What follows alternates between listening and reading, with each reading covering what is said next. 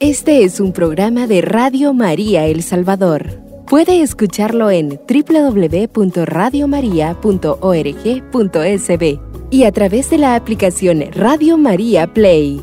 Radio María, más cerca de usted.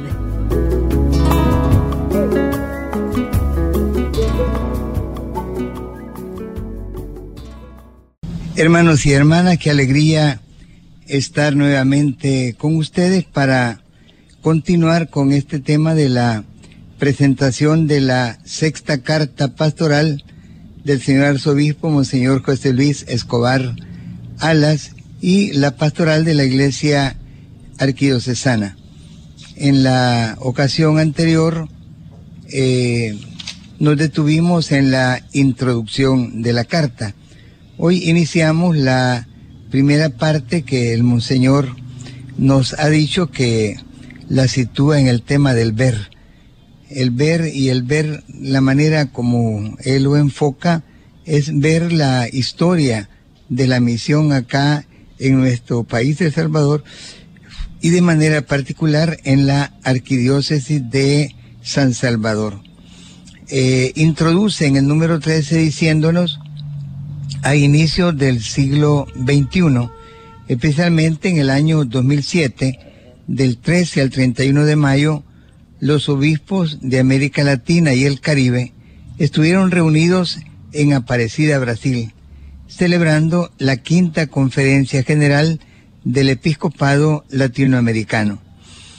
El tema sobre la misión ocupó uno de los puestos centrales, como el nombre de su documento conclusivo lo indica, con el objetivo de responder a los retos actuales se trata de confirmar, renovar y revitalizar la novedad del Evangelio arraigada en nuestra historia, desde un encuentro personal y comunitario con Jesucristo que suscite discípulos y misioneros. Esta era una gran tarea que el documento aparecía nos encomendó en toda América Latina y el Caribe, que seamos capaces de que todos los bautizados que pertenecemos a la iglesia nos convirtamos en discípulos misioneros. Cuestión a la que se dedican algunas páginas más adelante en esta carta pastoral, nos dice Monseñor. El tema de misión es entonces una prioridad para la iglesia en todo el continente. Por esta razón, esta primera parte está dividida en dos numerales.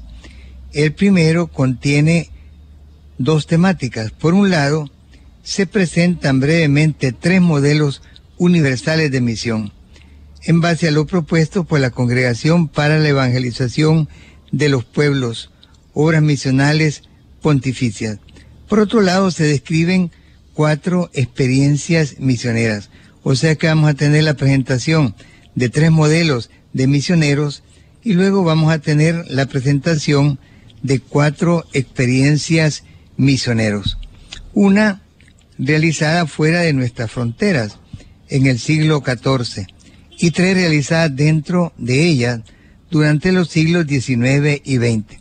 Finalmente, en el, último numeral, está dedicado a recordar los desafíos que la misión comporta en la actualidad, no solo para el resto de Latinoamérica y el Caribe, sino de manera particular para nuestra arquidiócesis.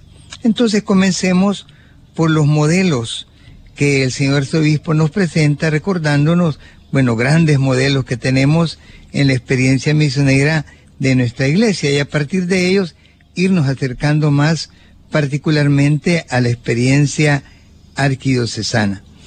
El primero de ellos es San Francisco de Asís. San Francisco de Asís pues es muy conocido entre nosotros muy querido, eh, además porque el Papa actual lleva el nombre de Francisco, y esto nos ha permitido familiarizarnos todavía más con la persona de San Francisco de Asís. Nació en Asís, Italia, en el año 1182, en el seno de una familia burguesa. Su padre, rico comerciante, se llamaba Pedro Bernardone y su madre Pica Burlemón fundó una comunidad de frailes que, desde su inicio, fue enviada a misionar. Pequeña comunidad declarada por San Francisco, comunidad misionera a nivel mundial, según palabras dirigidas al cardenal Guido. Decía San Francisco, ¿pensáis y creéis que el Señor Dios ha enviado a los hermanos solo para estas provincias? Os digo la verdad, Dios ha elegido y enviado a los hermanos para provecho y salvación de todos los hombres del mundo entero. Serán recibidos no solo en los países de fieles, sino también de infieles. Él personalmente salió en misión a tierras islamitas, predicando el Evangelio al sultán al-Malik al-Kamil. Esta experiencia le permitió después de regresar a su patria elaborar un proyecto misionero para su orden, con especial atención hacia los hermanos musulmanes. En el número 19 nos dice Monseñor, Francisco es considerado el principal fundador de una orden religiosa que introdujo en su regla un apartado dedicado a las misiones, regla de la cual los frailes extrajeron principios para ponerlos en práctica al momento de la misión. Por ejemplo, un principio muy importante era el de evitar la violencia. En su lugar, practicar la solidaridad, la amistad con la gente del lugar y el conocimiento del entorno de misión usar el testimonio de vida como medio más eficaz y creíble para misionar y proclamar la palabra en el momento oportuno, escuchando a Dios para ello y su voluntad. San Francisco de Asís murió el 3 de octubre del año 1226 y los frutos de misión dados por su comunidad de frailes menores se han sentido con fuerza en nuestras regiones desde los inicios del proceso colonizador de España, tanto en el Caribe como en América Latina. Y por extensión, en esos mismos años, en Filipinas. En nuestro país, su presencia es apreciada por la población y nos han regalado como fruto de su misión un gran mártir, el beato Fray Cosme Espesote. Nosotros estamos pues muy agradecidos con la congregación de los padres franciscanos, cuyo fundador pues es San Francisco de Asís. Y como dice Monseñor, aquí en El Salvador nos sentimos pues muy agradecidos por este gran don que el Señor nos ha regalado del beato Fray Cosme Espesoto, que en enero de este año fue beatificado junto con el padre Rutilio Grande y dos laicos que les acompañaban. Bien, esta es pues la presentación del primer eh, ejemplo o modelo vean, de misionero San Francisco de Asís. Veamos el segundo, San Francisco Javier. San Francisco Javier, de familia noble, nació el 7 de abril del año 1506 en el castillo de Javier, en Navarra, España. Ingresó a la Compañía de Jesús siendo uno de sus primeros miembros.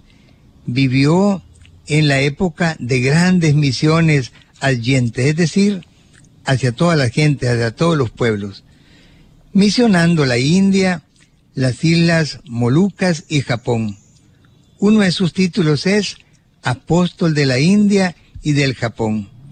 Los niños fueron el grupo etario donde descubrió docilidad para recibir la palabra.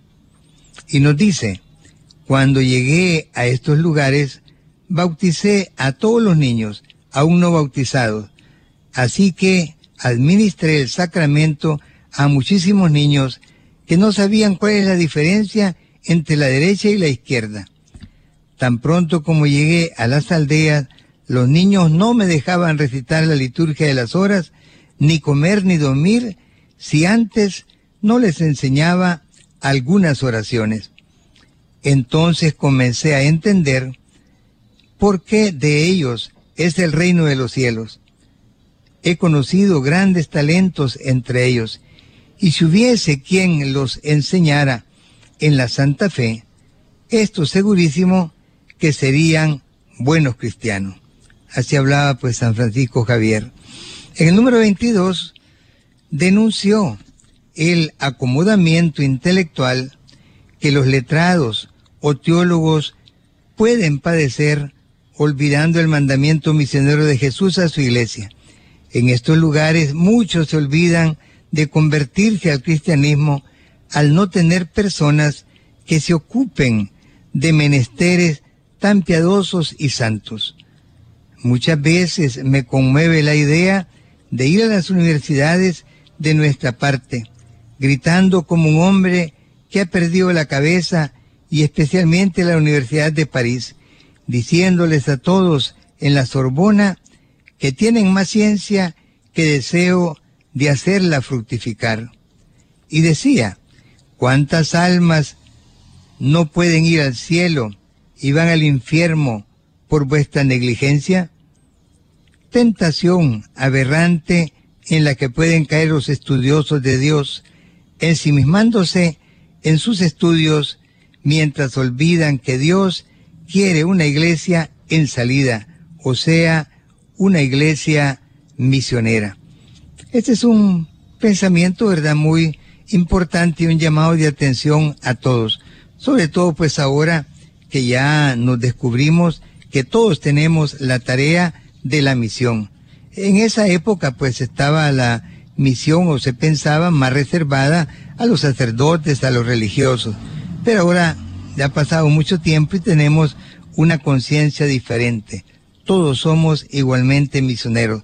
Todo el pueblo, el pueblo santo de Dios participa de la tarea evangelizadora de la iglesia. Luego en el número 23, San Francisco Javier murió el 3 de diciembre de 1552 en la isla de Changwang, frente a las costas de China. Fue canonizado en el año 1662 por el Papa Gregorio XV. Y luego en el año 1927, junto a Santa Teresita el Niño Jesús, fue proclamado patrono de las misiones. Bien, este es pues el segundo modelo que nos presenta el señor arzobispo en su carta, ¿verdad? Primero San Francisco de Asís, segundo San Francisco Javier. Y ahora nos presenta a otra de las patronas de las misiones, Santa Teresita del Niño Jesús. Nació en Alençon, Francia, el 2 de enero de 1873, en una familia católica. Los padres de Teresa Martín, como la conoció el mundo, fueron canonizados Luis Martín y Celie Guerin por el Papa Francisco en el año 2015. Ambos fueron modelo de santidad cristiana para sus hijas. Su hogar fue una santa iglesia doméstica que cultivó sus vocaciones religiosas.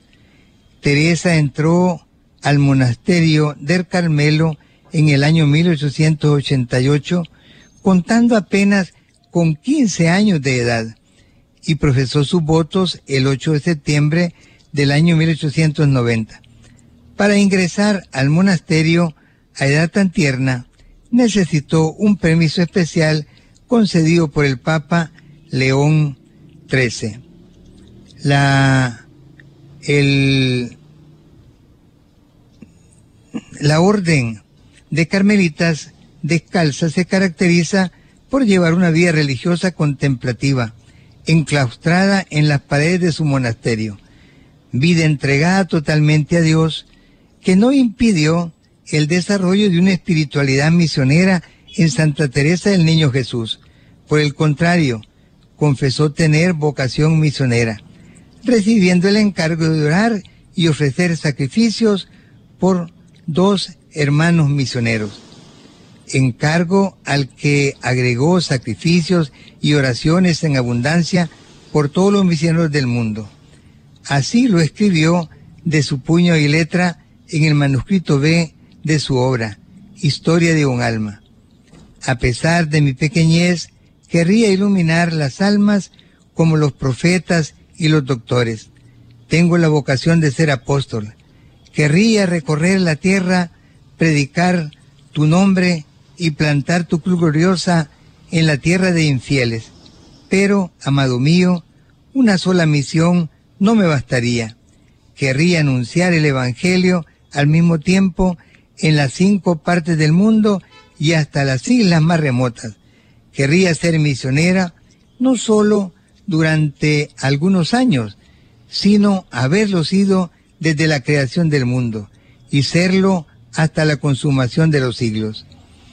Nuestra Santa Teresita, nuestra, nuestra Santa Teresita, la pasión misionera que todo cristiano y cristiana debe de tener para seguir adelante con la misión que la Trinidad pone en sus manos desde el bautismo.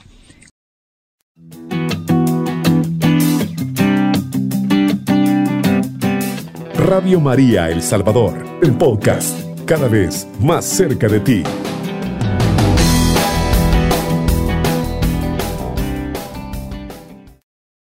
Hasta aquí estos tres testigos de la misión que deben despertar, nos dice el señor arzobispo en nosotros, ardón misionero, tan urgente para misionar nuestra amada arquidiócesis a través de la misión permanente, a la que estamos invitados todos por los obispos de América Latina, así como por el Papa, a la vez que estamos obligados por el envío de Jesucristo y sobre todo por el envío que Dios pone en nuestras manos desde el bautismo.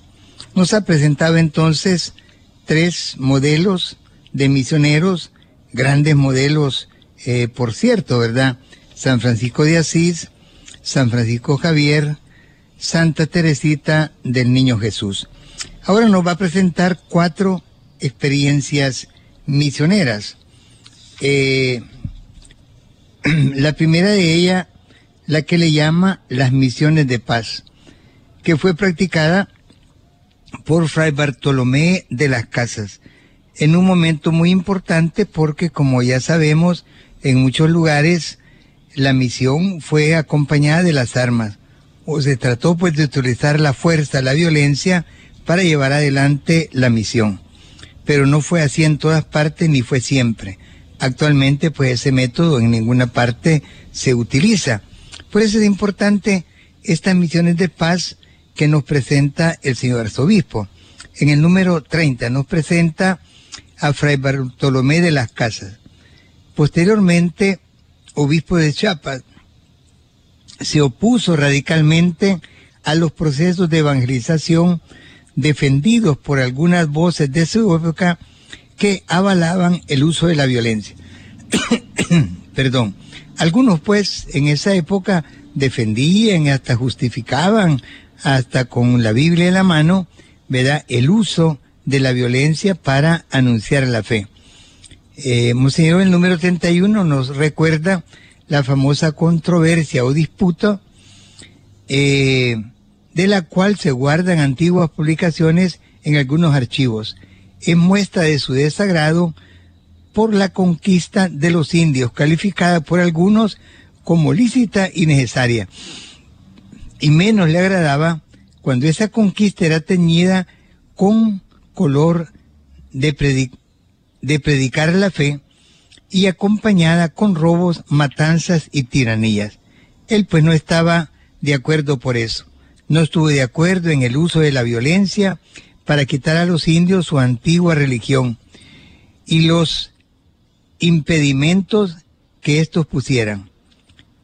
No estuvo de acuerdo que la tarea del Papa y los obispos fuera exhortar a los reyes a justas guerras, como la conquista de las Indias. Y aclaró que con guerras injustas y con henchir los montes y campos de sangre inocente humana, con infamia y blasfemia de Cristo y de su reino, no puede algún cristiano lícita ni honestamente corroborar y defender la autoridad apostólica. Antes se infama y se desautoriza la fe apostólica. Deshonrase el verdadero Dios, aniquila la fe y pierde fe. Pasa a continuación a presentar su respuesta con gran claridad. Y muchas de estas ideas fueron llevadas a la práctica durante las misiones pacíficas desarrolladas en Tuzurutlán con la venia del rey. Eh, Fray Bartolomé eh, de las Casas pues presenta otra metodología de fe para llevar adelante el Evangelio. Eh,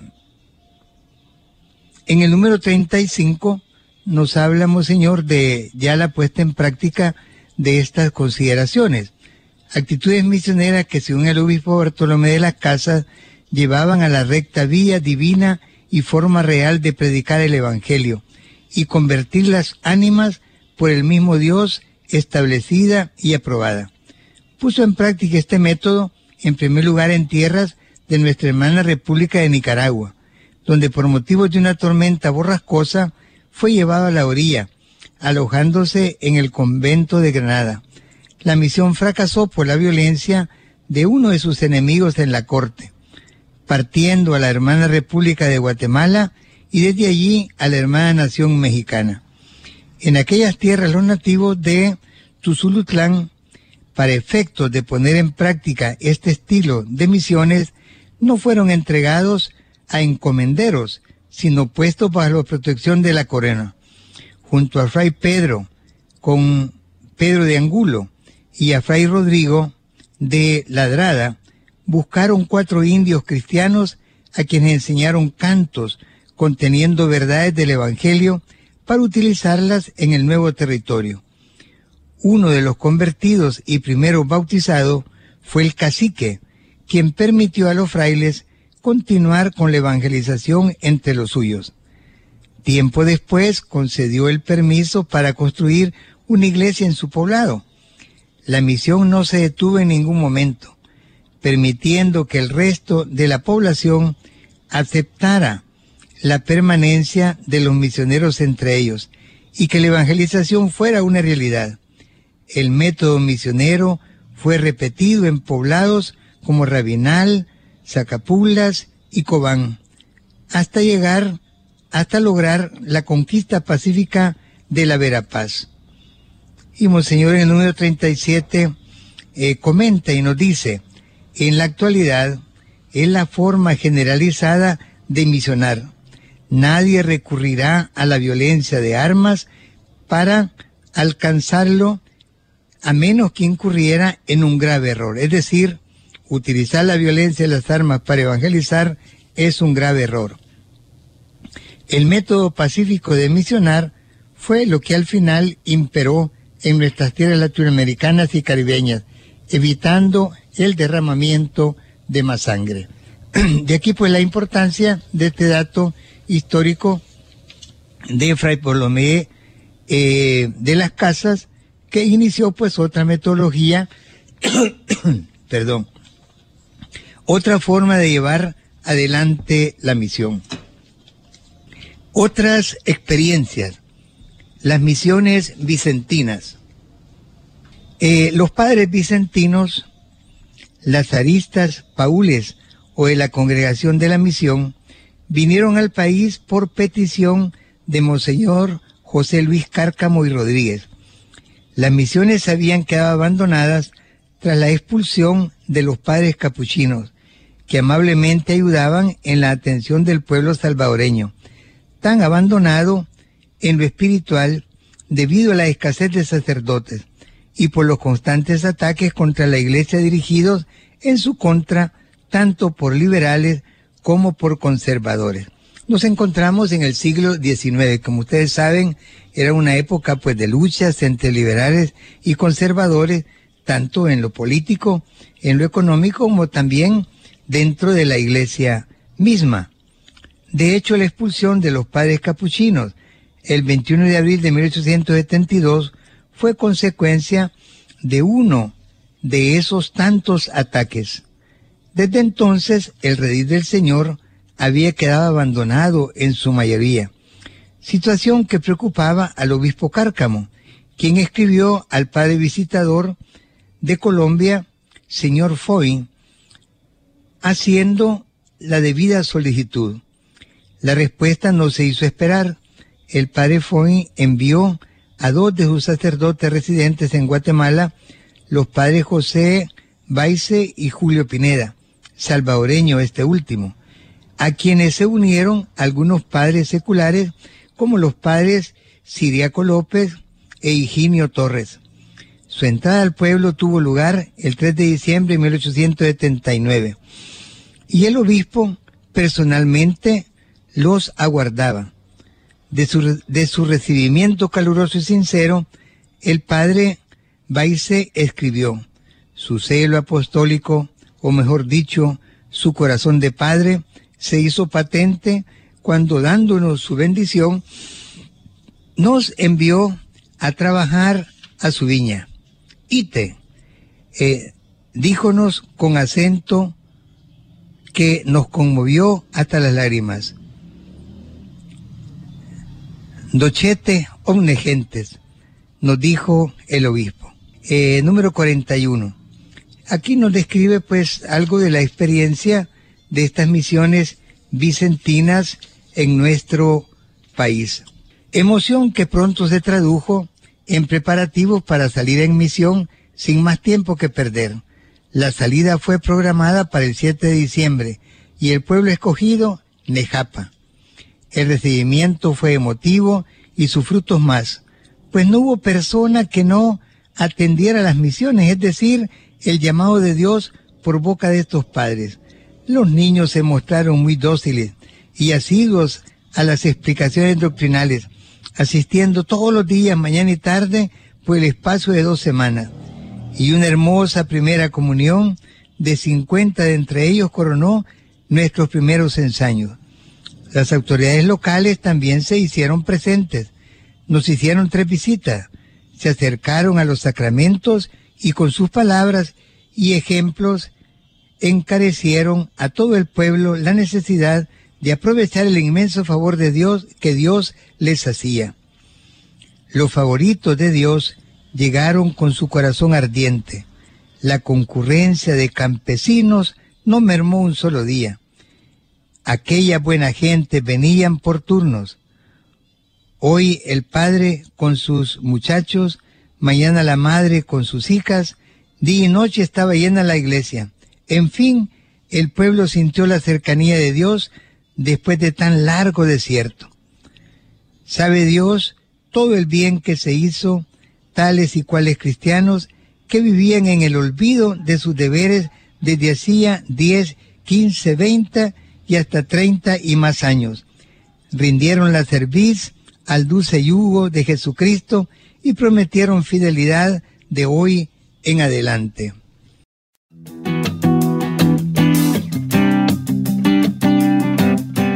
Radio María El Salvador, el podcast, cada vez más cerca de ti.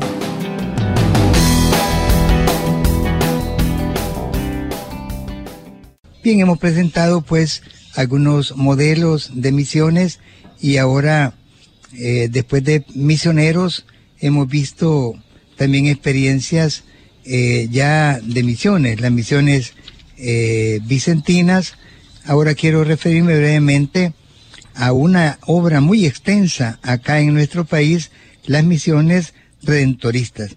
Otra de las comunidades religiosas misioneras que más tiempo y esfuerzo debido a las misiones durante el siglo XX fue la de los hermanos redentoristas, de quienes daremos algunos detalles a continuación, detalles que ilustran los gozos y las cruces de los misioneros hasta alcanzar la gratificante vista del crecimiento de la vida del Señor. He aquí eh, algo de su labor misionera, su llegada.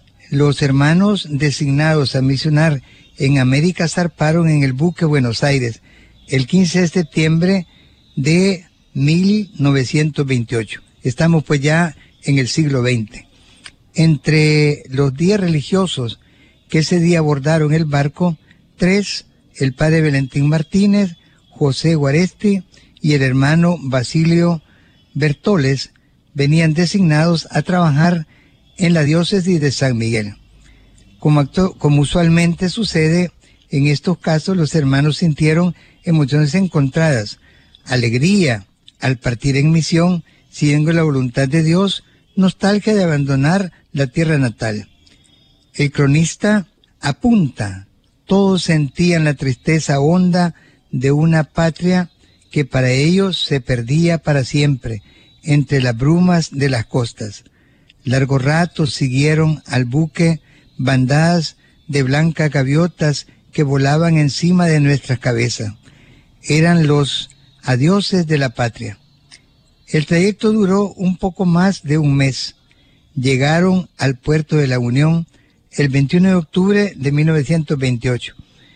Al bajar del barco, subieron al tren que los condujo hasta Cutuco, en cuya estación ferroviaria los esperaba el párroco de la ciudad, presbítero Ramón Soler, trasladándolos a la casa cural, lugar en el que permanecieron hasta la llegada del padre Misael Avia, que tuvo lugar el 25 de octubre a las once y media.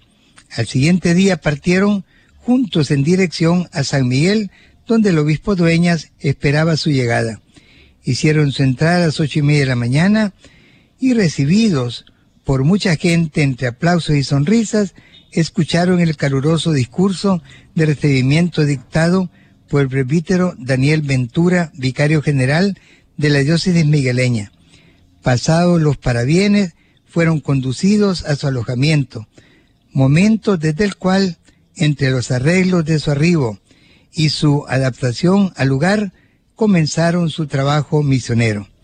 Primero, pues nos cuenta el conocimiento que hicieron de eh, el territorio, pues conociendo la diócesis de San Miguel. Luego salieron ya en misión. Luego nos cuentan el número 65 eh, cuando ya vienen eh, a San Salvador. nos cuenta la experiencia en Candelaria. Nos cuenta también el santuario del Perpetuo Socorro y también nos habla de la experiencia en Suchitoto, en el número 74. Eh, quiero referirme un poquito a esto porque yo ya estaba, había nacido cuando esta experiencia de los padres redentoristas en Suchitoto. El siguiente esplendor misionero de la familia redentorista va de 1949, que es el año en que yo nací, a 1959, periodo del cual me gustaría retomar las misiones realizadas en Suchitoto el año 1957, organizadas en dos periodos.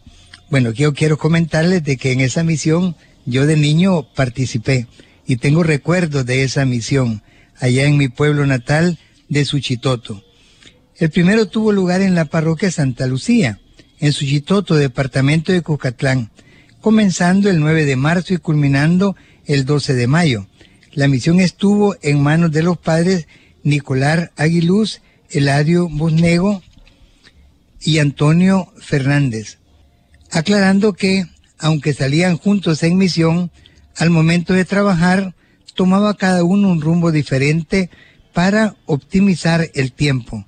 Su recorrido abarcó los poblados de Montepeque, Chanqueso, Tenango, La Bermuda, Pepeistenango, El Caulote, El Corozal, Copapayo, El Tablón, Platanar, Palo Grande y Suchitoto. El segundo periodo realizaba en la parroquia El Calvario. Como ustedes saben, Suchitoto tiene dos parroquias, la de Santa Lucía y la del Calvario, y ambas se reparten la atención de todo el territorio. Entonces esta segunda fue en la parroquia del Calvario. Abarcó los meses de noviembre y diciembre, es decir, desde el 17 de noviembre hasta el 21 de diciembre, poco más de un mes. En esta ocasión, los encargados de misionar fueron los padres Alonso, Antonio Fernández, Eladio Busnego y Valentín Villar, quienes visitaron las siguientes poblaciones: Colima, Potrero Grande, Trapichito, San Francisco, Aguacayo, La Cabaña, Tres Ceibas, Los Almendros, El Zapote, Las Delicias, y atendidas por los padres Busnego y Valentín Vilar. Si se fijaron ustedes, algunos nombres mencionados ya no pertenecen a la parroquia del Calvario, sino que ya están en Aguilares y en la nueva parroquia San José.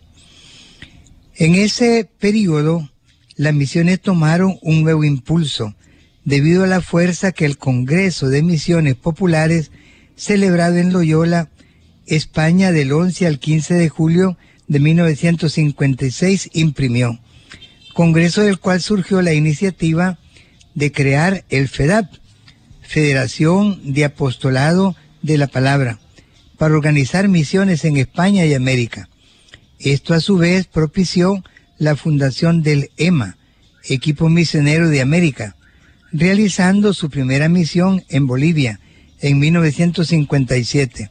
Después de trabajar en otros países, los misioneros del EMA llegaron a El Salvador el 22 de febrero de 1959, en grupo de 80 misioneros, grupo al cual se unieron los padres Agapito Martínez, Valentín Villar, Miguel Cervantes, Eladio Busnego y Nicolás Aguiluz, que estaban ya en el país.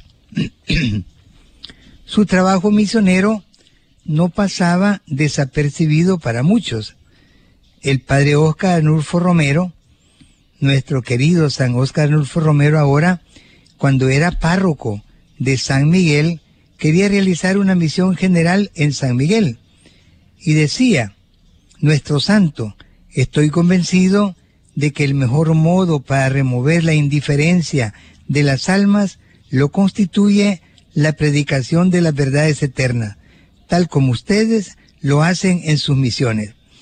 En 1978, cuando ya era arzobispo de San Salvador, felicitó en Semanario Orientación los 50 años de fidelidad a la vocación de los padres Eladio Busnego, Jesús García Portero, Agustín Dávalos y Joaquín Mendoza y agregó, son dignos de admiración, de agradecimiento, de felicitación y de oración las vidas que durante 25 y 50 años han sustentado en medio del mundo la misión de la Iglesia.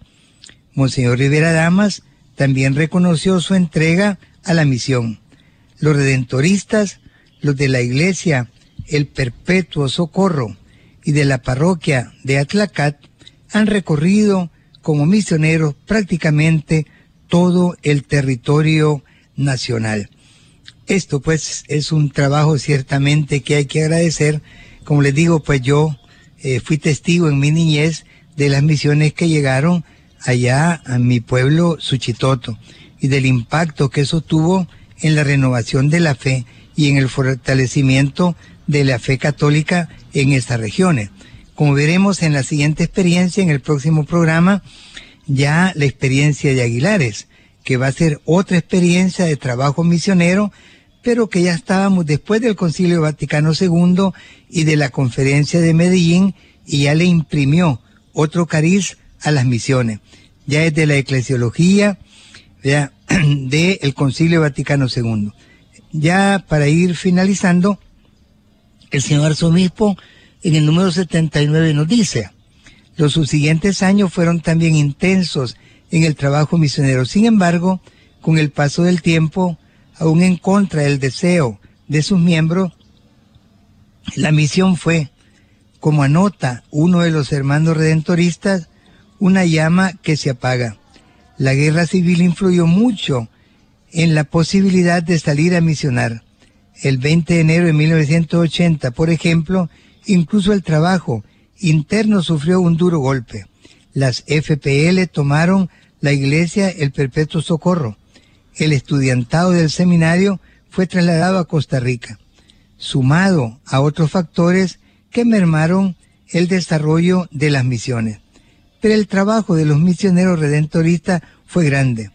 Todavía las cruces verdes que colocaban en cada misión se yerguen orgullosas en muchos pueblos, donde su paso es recordado con agradecimiento. Un trabajo misionero que puede renacer hoy como ayer. Entonces el señor arzobispo agradece, ¿verdad?, estas primeras experiencias que hemos compartido, ya, trabajo pues muy arduo de, de muchísimos años, estas congregaciones a las que realmente hay que agradecerle, porque vinieron en auxilio acá en nuestro país y en nuestra arquidiócesis en particular, en un momento en el que, por los problemas que había en el siglo pasado con los liberales y los conservadores, muchas veces fueron expulsados el clero salvadoreño y algunas congregaciones religiosas también.